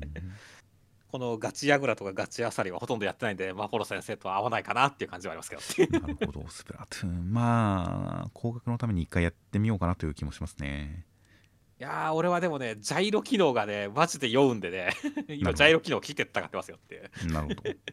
な んで、まあ、もしガールちゃんが酔いそうだったら、まあ、切れば結構ちゃんとやりますよってましたね。なるほど。あとは、エイリアンゼリーはナバ先生、コミックスの作者コメントや様々な振る舞いから、老人との憶測があるとか、はて、ということで。コミックスのコメント読んでいませんが、まあ、老人という疑いがあるらしいですね。そうなんですね。ナバ先生。ー確かになんか、ナバ夫妻っていう名前が老人っぽいですもんね。まあまあ、確かにね。うん。と思ったりしますが、まあまあ、今後のコメントで、ちょっと年齢を推測していきたいな、いきたいなと思いますよ。そうですね。あとは、アンデッド・アンラックの戸塚先生、水星の魔女面白いな、毎週の楽しみが増えて、ホクホクです、ガンプラ買うかって言ってる感じでね。はいはいはい。水星の魔女、くっそ面白いですね。ああ、いいですね。僕、実は、んあの、ネットで流行ってるネタは 知ってるけど、まだちゃんと見てないんで、録画はしてるんで、はいはい。あの、トルネで録画するとコメント付きで見れるんで、録録画はしてるんで配信されてますが、ちょっと早く見なきゃなと思って思ってます。あとは、えー最終回すごいスマホ。最後は、えー富澤先生のコメントでした。駆け足になってしまいすいません。読んでいただいてありがとうございました。というコメントでした。そうですね。ちょっとやっぱ、駆け足感は感じてましたからね、我々も。まあそうですね。まあまあまあ、本当に、あのー書き下ろしに期待です。はい。という形で、来週、えー関東から表紙が、えー寄せ修行編大人気の例2号連続から第2弾関東から落語、えー、茜話という形で関東からですが表紙はこちらです。女影原の戦い完全決着記念表紙逃げ上手の若君という感じでたまにある表紙関東から別作品パターンですね。そうですね。うん。といった感じ。まあたまにあのロボコが最初に関東からだった時とかはギャグ漫画だしなみたいな感じでしたがまあまあまあまあまあまあなんかあるんでしょうね何かまあまあ、鎌倉殿もどものこう終盤だしねっていう。まあそうです、ね、いいんじゃないですかね、鎌鎌倉が表紙でっていう。まあまあそれぞれの作業量分担的なものとかいろいろあるのかもしれませんがまあまあまあもしかしたら来週どこかでなんで表紙と関東から別なのかみたいなのに言及するかもしれませんが果たしてというのとあとはセンターカラーで、えーラグナロクラグナロク戦白熱センターカラー大蔵23ページアンデッドアンラック次のループへという感じと、えーあとはジャンプゴールドフューチャーカップエントリーナンバー5新たなヒロイン新たなヒロインがジャンプに登場。超新星の送る完全新感覚ラブコメディ特別見切りセンターカラー47ページ。恋の曜日の瀬崎さん。白崎白崎白熊先生。気になる瀬崎さんにはとんでもない噂が？という。恋の曜日の瀬崎さん。新感覚ラブコメディは期待ですね。そうですね、ラブコメディ行きたいですね。ちゃんと女の子可愛いですねうん。あとは読み切りが載ります。強欲同士は誰が他がために痛快キョンシーアクション読み切り17ページ。竜とキョンシー倉園則彦先生。不自然度の同士その真の目的とは果たして。というキョンシーもの。ちょっと何週間回って新境地ですね。そうですね、なんか、アクシキョンシーアクションってことは結構真面目展開はなんか珍しい感じしますね。まあそうですね。中華ファンタジーってたまにありますけど最近あんまり見ないですからね。うん、うん中華ファンタジー意外と好きな作品多いんで大変楽しみです。と、えーハンターハンター始まりますと。では うんハンターハンターが始まるんですよ。いやー、復習しないと。連載再開確かに。来週おそらく復習企画とかやってくれるとは思いますがここまでの「ハンターハンター」みたいな企画やってくれるとは思いますがやっぱり読み返したいんでまあその辺は無料開放企画に期待しつつまあコミックス電子とかで買ってもいいかな改めてという感じにはなっていますそうですね。では先週のコメントを見ていきます、えーチェンソーマンアニメに関してチェンソーマンアニメ地上波とは思えないグログロだったという形で確かにあのー最近アンデッドアンラックアニメ化するときに血とか出せないしどうするんだろうなとか言ってましたがそういうレベルではなく血ドババでしたね いや、それは本当そうだね。逆にまあ、チェーンソーマーが許されたから、あアンデッドアンラックもがん全然いけるやろって感じだよって。いやーという感じであの制作委員会がないマッパ完全一社出資っていうのの強みはそういうところにあるって解説されてましたがまあだとしたらいいなと思いますねそうですね。あとは、ワンピースのやつで、この世界観で宇宙が周知の概念なのちょっと違和感というのが、先週も宇宙怪獣って意外みたいなことを言いましたが、確かに、あの世界だって空島を信じてない世界ですもんね。そうだね。空島なんておとぎ話みたいなこと言って、月に人がいる、月の国みたいな話も多分おとぎ話的なに印象なんじゃないかなと思う中、宇宙っていう概念がある程度、なんか科学的な用語として存在してる感じがちょっと不思議な感じはありましたね。うん。まあまあ、ジェルマとかあるし、もしかしたらなんかあるのかもしれんけどねっていう。まあそうです星の海みたいな概念はあるのかもしれない。まあそうですね。まあ実際月の世界に今後絶対行きますしね、あの世界、あの話。そうですね。まあそのその点でそっちの方向にお話が進んでいくっていうのはまあしょうがないやむを得ない感じなんで、まあ、空島もまあ周知の事実ですしね一部では。うん。という点でまあまあ地域格差なんでしょうね まあまあ、そうだね。って言ってしまうと身も蓋もないですが、まあ、まあまあそうなんだなっていうふうに認識しました違和感はありましたが納得しました。はいあとは呪術廻戦この富士山 富士山さんって言ったらいいんですかねもっとああれだよ、あの、ジョーゴさんって言ってやれよっていう。富士山最初誰のことかと思いましたが富士山さんが生きていれば火力発電超大だったのに惜しい燃料をなくしたっていう形で。確かに最も発電しやすいのはジョーゴさんでしたね。そうなんですよ。ただ、ジョーゴさんは一応さ、自然の恐れとしてできた呪霊だからさ、はいはい。は いそれを発電で使うってかなりのこう尊厳破壊じゃないですか、呪霊に対するっていう。いやいや自然発電じゃないですか。うん、だけど恐れで出てきたのに恐怖を全く感じない利用されるなんてっていう。絶対ジョーゴさん泣いちゃうよっていう。まあでもそれをやってしまうのが人間の業なのかもしれませんけどもねっていうね。呪霊操術でジョーゴさんで発電してたらすごい尊厳破壊ですよね。そうだよねっていうあとはブラッククローバーの映画に関して、えーあの公開が劇場とネットフリックス同時っていうのに関して同時って大丈夫かな興行的にという形で。確かに興行収入最近100億超えのジャンプ作品いっぱいありますが興行的にどこまで迫るかは分かりませんが、まあ、その分制作予算にネットフリックスから大金が投入されてるでしょうからねそうだね。クオリティを上げる意味ではその出資ネットフリックスから出資を取り付けるっていうのは一つの選択肢としてありな気もしますので、まあ、報酬がどうなのかも気になりますしまあその結果クオリティがどのくらい上がってるのかっていうのも気になりますし、まあ、新しいやり方として気になりますね。ですね。あと同じブラッククローバーのところでいいちかさんの飛びかかり時のふくらはぎがセクシーヒロインランク急上昇中みたいなコメントがありまして、はいはいはい。これに関しては分かるって思いました。ねいや見過ごしてましたねふくらはぎ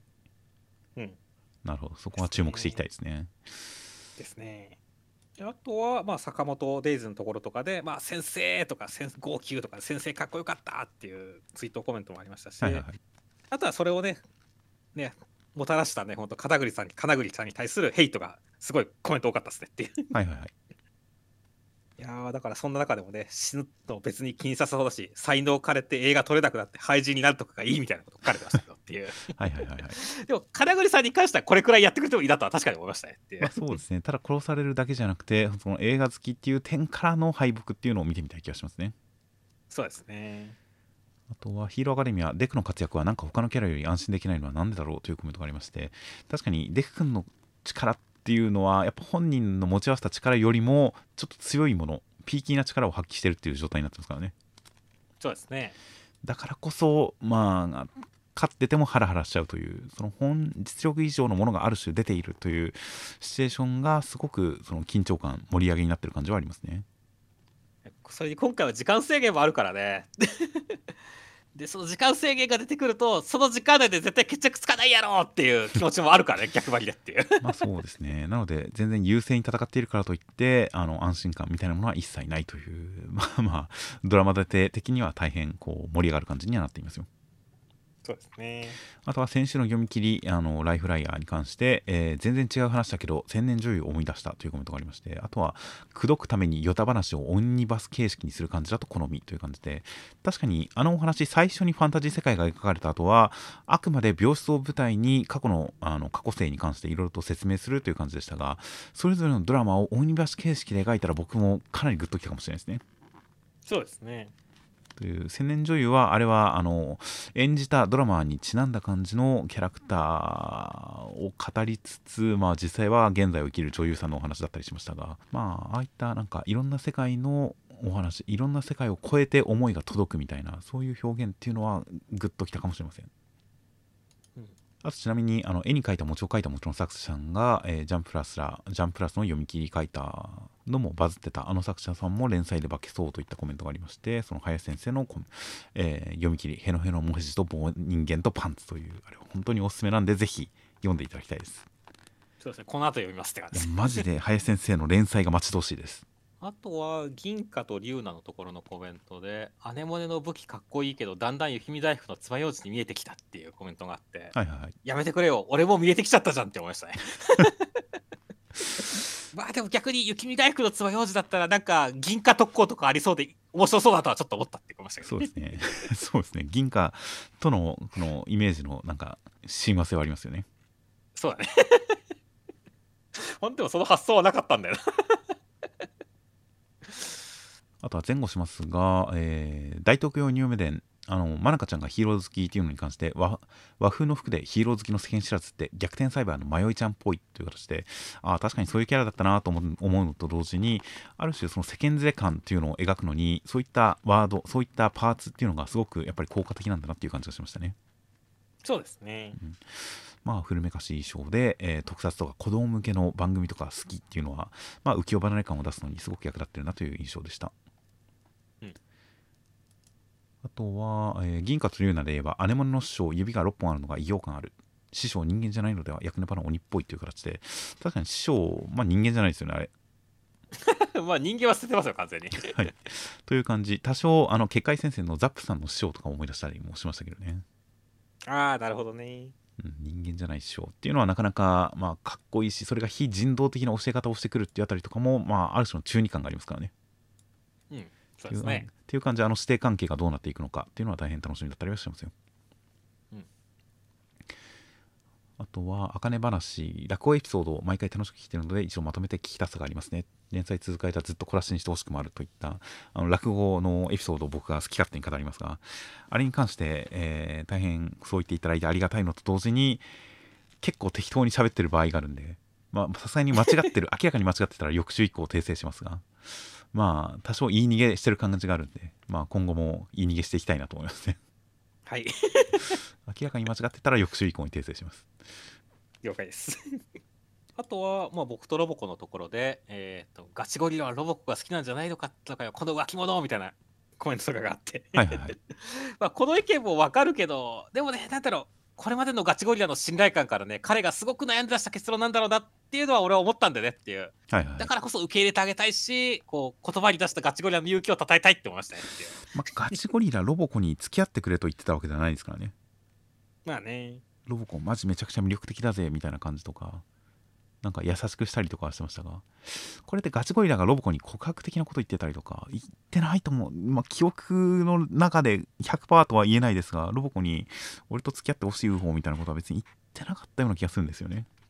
やっぱそこが一線ちゃんと守ってる気がしますけどね。そうですねいやーまあまあでもだから俺はガチゴリラは本当信頼感があるんだよってはいはい。まあ大輝くんみたくまあぐるぐるした可能性はあるけれどもっていうね。はい。はい、でもまあ選んガチゴリラが選んだことに関してはちゃんと選んだんだなっていう信頼感がそんな浮気者じゃないよっていうね。中途半端な気持ちやってないよとは思うよ思いましたね。なるほど。あとは、あの先々週の金栗さんのコメントとかから拾ったところで、えーね2の方が名作の作品ってなかなか思い浮かばないのとというのに関して、イコライザーは2が好き、天使にラブソングは続編の方が好きだったっていうので、えー天使のラブソングに関しては確かに2のあの学園ものの要素の方が僕も好きかもしれないですね。ああ1も2も俺もどっちも好きですよ確かに。うん、1も大変あのウーピーゴールドバーグのあの感じは好きなんですが2の学園要素っていうのが、うん、確かにあれ刺さるなスクール・オブ・ロックみたいな感じで、まあ、順番が逆ですがスクール・オブ・ロックが天使2みたいな感じなんですがいいなっていうのも大変わかりますしイコライザーに関しては1が大好きで2見ようと思ったけど忘れてたんでこれから見たいと思います。はいそう2見たいなと思ってマイリストもしてるんですけどなんなら公開中劇場に行きたかったんですけどちょっと時間が合わなかったんですよね。というイコライザー2のことを思い出したんでぜひ見たいです。はい。といったコメント等々がありました、えー他にもたくさんコメントがありまして本当に大変ありがとうございます。ありがとうございます。といった形で、えー先週広告が黒田さんナインテラさんトミーリーさん笹田さんなずきさんの5名の方から広告をいただいております。本当に大変ありがとうございます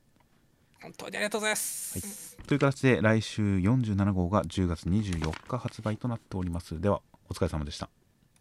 お疲れ様でした